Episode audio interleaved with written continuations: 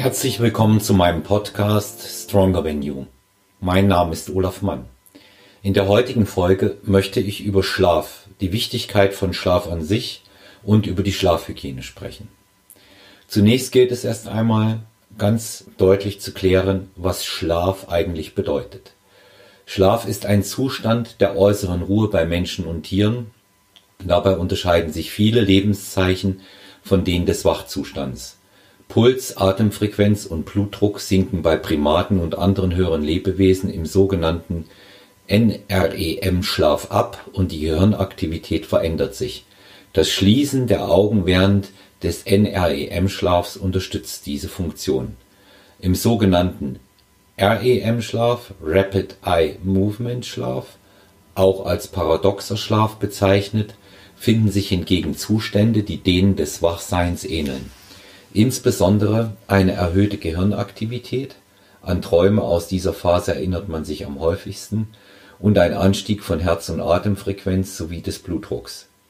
Ausgenommen von diesem aktiven Schlafzustand ist die Muskulatur, die im REM-Schlaf blockiert wird (Atonie).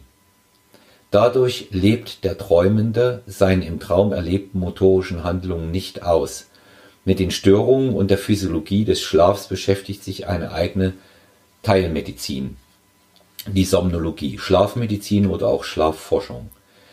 Die Funktionen des Schlafs sind erst teilweise aufgeklärt. Sicher ist, dass Menschen und viele Tiere schlafen müssen, um zu überleben. Der genaue Grund ist jedoch noch unbekannt. Schlafentzug ist eine verbreitete Foltermaßnahme. Verhältnismäßig neu sind Bestrebungen, kulturelle und geschichtliche Unterschiede und Veränderungen in den Schlafgewohnheiten zu dokumentieren und zu beurteilen. Dies soll eines Tages ermöglichen, genauere Informationen über die evolutionären Ursachen des Schlafs zu ermitteln.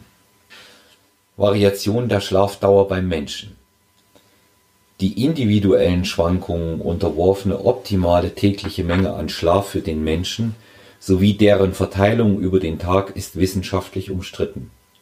Nachdem lange die negativen Folgen von Schlafmangel im Mittelpunkt der Forschung standen, geraten in letzter Zeit zunehmend die offenbar ebenfalls unliebsamen Folgen von zu viel Schlaf ins Blickfeld.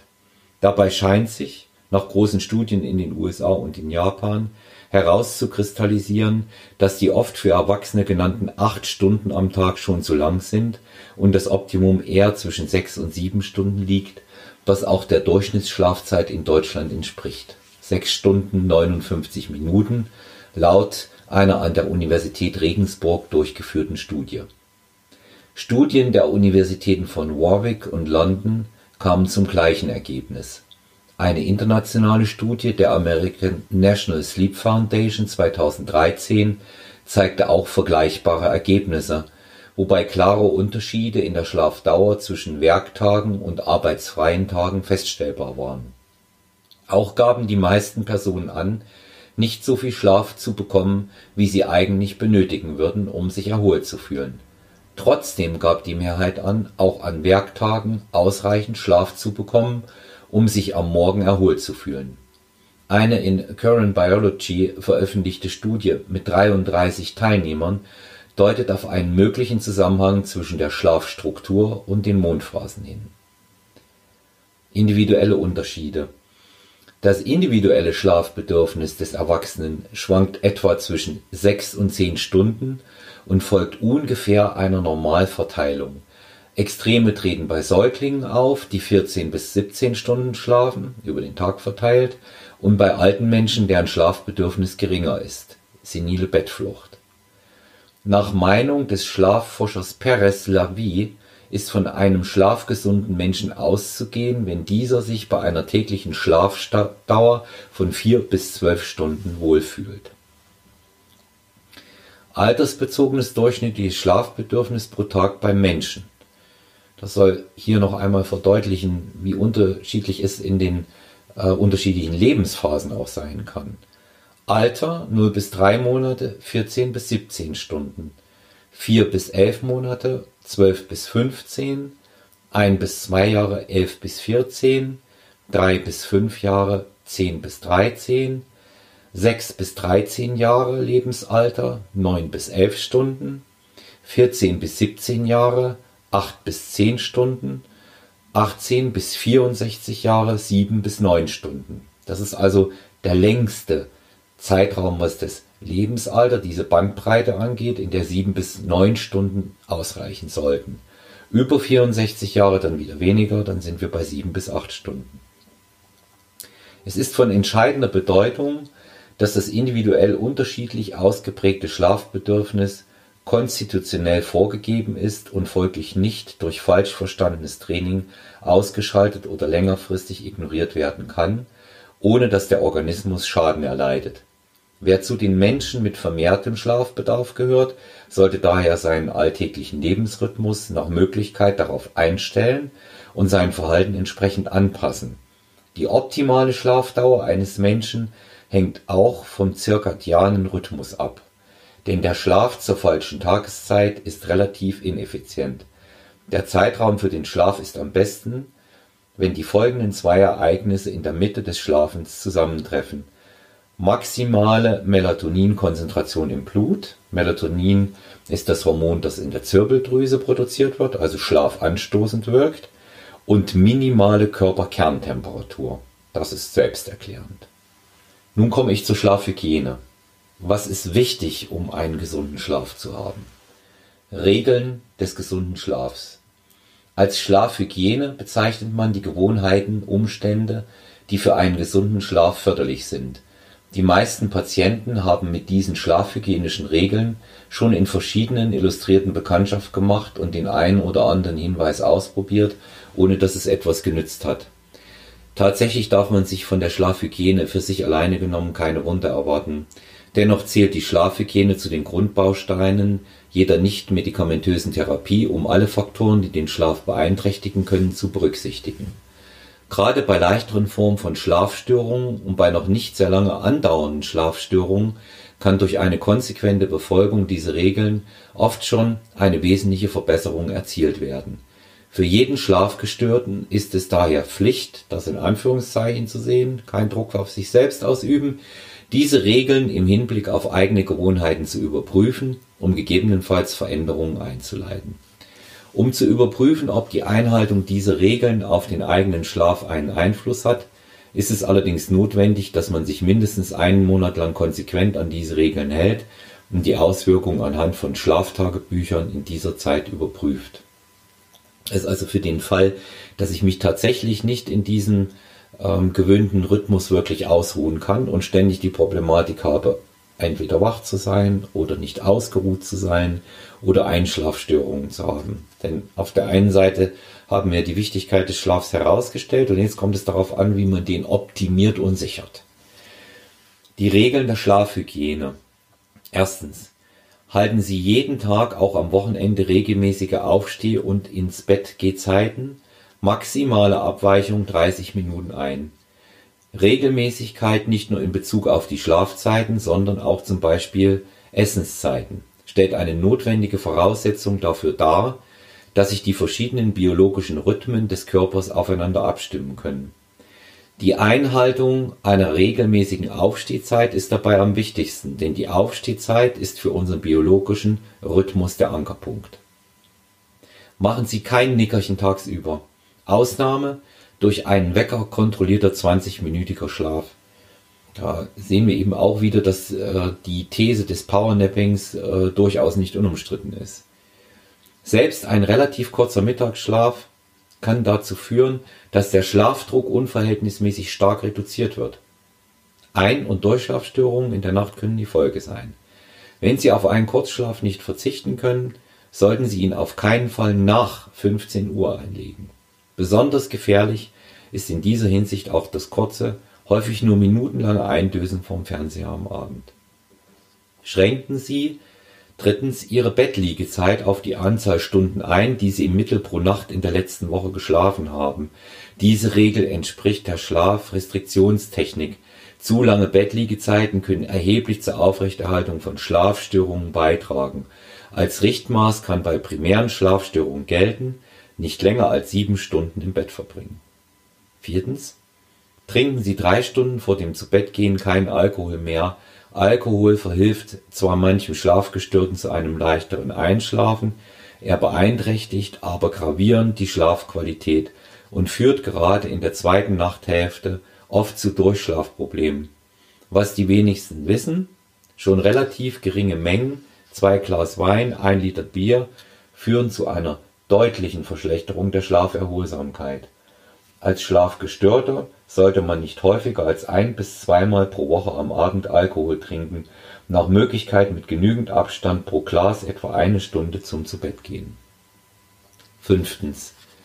Trinken Sie vier bis acht Stunden vor dem Zubettgehen keinen Kaffee mehr. Dass Kaffee als Wachmacher erheblich zu Schlafstörungen beitragen kann, wird Ihnen als Binsenweisheit erscheinen. Die wenigsten Menschen wissen allerdings, dass je nach individueller Empfindlichkeit die schlafschädigende Wirkung von Kaffee acht bis vierzehn Stunden anhalten kann. Beachten Sie auch, dass schwarzer und grüner Tee sowie auch Cola ebenfalls Koffein enthalten. Nach Möglichkeit sollten Sie versuchsweise für vier Wochen ganz auf Kaffee, Tee verzichten und anschließend nicht mehr als drei Tassen Kaffee vor 10 Uhr vormittags trinken. Sechstens. Rauchen Sie nicht mehr nach 19 Uhr abends oder geben Sie das Rauchen ganz auf. Während der Nacht sollten Sie überhaupt nicht rauchen. Nikotin wirkt sich auf den Schlaf ähnlich negativ wie Koffein aus. Insbesondere die Wechselwirkung aus Nikotin und Alkohol wirkt schlafstörend. Langfristig wird der Schlaf auch durch die vom Rauchen eingeschränkte Funktion der Lunge beeinträchtigt. Drei Stunden vor dem Zubettgehen sollten Sie keine größeren Mengen an Essen und/oder Trinken zu sich nehmen. Ein kleiner Snack vor dem Zubettgehen, zum Beispiel Milch mit Honig, eine Banane, kann aber hilfreich sein dass ein voller Bauch bzw. eine volle Blase dem Schlaf nicht zuträglich ist, erklärt sich von selber. Das Betthupferl hat seine Begründung darin, dass Nahrungsmittel wie Milch, Bananen und Schokolade das sogenannte L-Tryptophan enthalten. Das ist also auch ein Botenstoff. Ein Stoff, der im Gehirn eine Rolle bei der Schlafregulation spielt. Um allerdings dorthin zu gelangen, braucht das L-Tryptophan ein Zuckermolekül als Taxi. Deswegen der Honig als Zugabe zur Milch. Achtens. Vermeiden Sie körperliche Anstrengungen nach 18 Uhr, gehen Sie aber grundsätzlich sportlichen Aktivitäten am Tage nach. Starke körperliche Anstrengung regt ähnlich wie Kaffee und Nikotin unser sogenanntes sympathisches Nervensystem an, das für Aktivität und Stress zuständig ist. Es braucht mehrere Stunden, bis die Aktivität des sympathischen Nervensystems wieder abflaut. Umgekehrt können Menschen, die tagsüber kaum einer körperlichen Betätigung nachgehen, durch regelmäßiges körperliches Training ihren Schlaf verbessern. Dies gilt besonders für ältere Menschen. Neuntens. Gestalten Sie Ihre Schlafumgebung angenehm und schlaffördernd. Temperatur, Licht, Geräusche. Nach Möglichkeit sollte das Schlafzimmer nur zum Schlafen dienen und nicht gleichzeitig zum Beispiel als Arbeitszimmer verwendet werden. Siehe Stimuluskontrolle. Zehntens. Schaffen Sie zwischen Ihrem Alltag und dem Zubettgehen eine Pufferzone. Wenn sich der Schlaf unmittelbar an dem normalen Alltag, zum Beispiel der Planung für den kommenden Tag, Arbeit, anstrengenden Gesprächen und Ähnlichem anschließen soll, sind Einschlafprobleme leicht die Folge. Zwei Stunden vor dem Zubettgehen sollten solche Aktivitäten nach Möglichkeit abgeschlossen und der Rest der Zeit der Erholung gewidmet sein wenn Sie Aufgaben des nächsten Tages, Sorgen und Grübeleien nicht loslassen, ist es oft hilfreich, diese rechtzeitig am Abend zum Beispiel in einem Tagebuch aufzuschreiben und abzulegen. Elftens. Legen Sie sich ein regelmäßiges Zubettgehritual zu.